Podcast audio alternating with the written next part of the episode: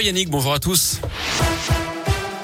On commence par vos conditions de circulation dans la région avec la réouverture de la 89 fermée un peu après 10 heures ce matin après un accident à hauteur du tunnel du Violet près de Tarare dans la Loire en direction de Clermont-Ferrand.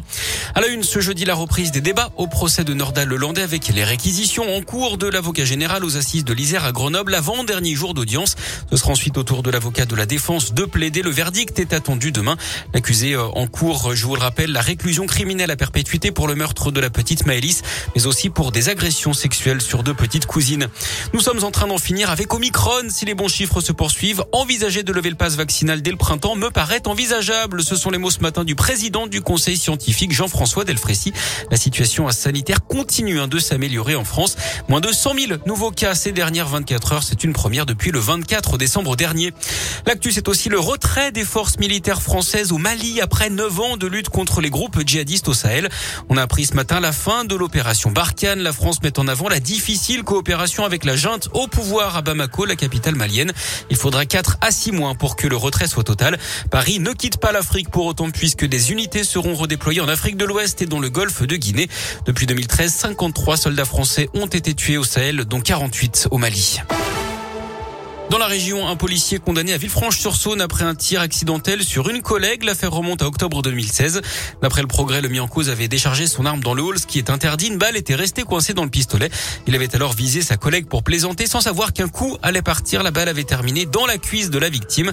Il a finalement été condamné à cinq mois de prison avec sursis et une interdiction de port d'armes pendant un an et demi. En Haute-Savoie, les enquêteurs sont tout près de résoudre l'énigme de la tuerie de Chevaline. C'est ce que dit aujourd'hui la procureure de la République d'Annecy dans une interview à la tribune de Genève.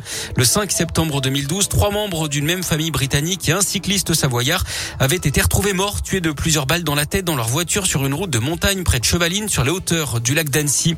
Un homme soupçonné de violence conjugale est interpellé dès le lendemain de son mariage. Ça s'est passé à Tarbes dans les Hautes-Pyrénées d'après la dépêche du midi.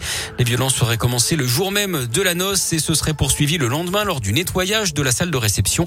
Il aurait notamment donné un coup de tête à son épouse. Le suspect en situation irrégulière a placé en centre de rétention. Des Français en lice ce matin aux Jeux Olympiques d'hiver à Pékin avec le combiné nordique mélange de saut à ski et de ski de fond. Le relais masculin avec l'équipe de France a terminé cinquième à l'issue du saut. L'épreuve de ski de fond démarrera dans une heure. Et puis une bonne nouvelle pour le porte-drapeau des Bleus, l'Isérois Kevin Roland s'est qualifié pour la finale du half-pipe. C'est du ski freestyle. La finale aura lieu à samedi matin. Et puis à cause des conditions climatiques, du vent et du froid notamment, les deux dernières courses de biathlon auront lieu demain. La Mastart féminine est avancée à 8 heures, départ à 10 heures pour les garçons. On a déjà six médailles en biathlon dans cette Olympiade. Merci à vous, Greg.